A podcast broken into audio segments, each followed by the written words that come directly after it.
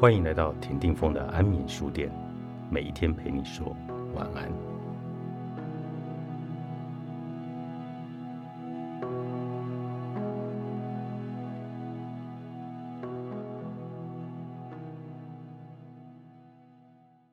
忙碌让我们和自己的情绪失去连接，无法接受和认清真实的感受。许多来找我们做治疗的人都认为。如果能如计划中完成每件事，都能远离伴随忙碌而带来的痛苦和压力。但若往下细究，他们无法停止强烈忙碌的原因时，这些人都会承认，其实他们也很担心无事可忙会让自己觉得没有存在的价值。越多代办事项，就表示他们越被重视，也越成功。甚至可以说，忙碌让他们觉得骄傲。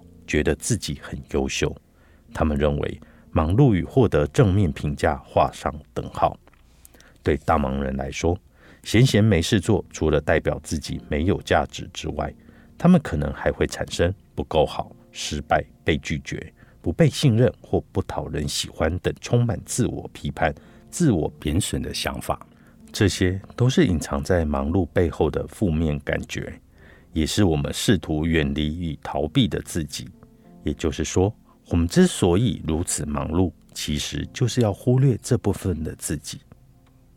缺乏价值对任何人而言都非常的可怕，它会使我们与挫败产生连结，也就是无价值等于死亡或结束。我们会跟这样的负面思维努力奋战，或是想尽办法对自己或其他人隐瞒这种恐惧的感受。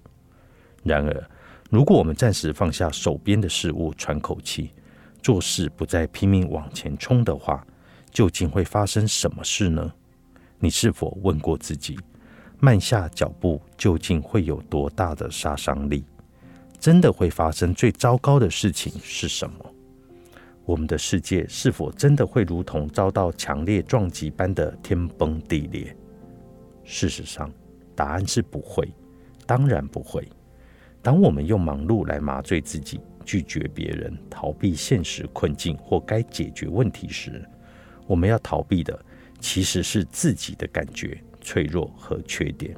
在这种情况下，我们是用忙碌来收拾情绪，但同时也和自己的情绪失去了连结，因而无法接受与认清自己真实的感受，让自己或其他人知道自己的不完美和软弱。世界并不会毁灭，也没有人会死去。会发生的只是你经历了这所有的一切。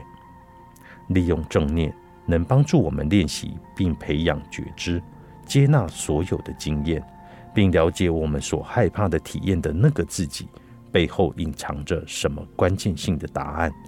我们也能够学习从迷宫般的错乱生活模式中脱困，从此远离穷忙。瞎忙的恶性循环。如果停不下来，就先学会慢下来。作者：麦克辛克莱博士，乔西·希德尔著，时报出版。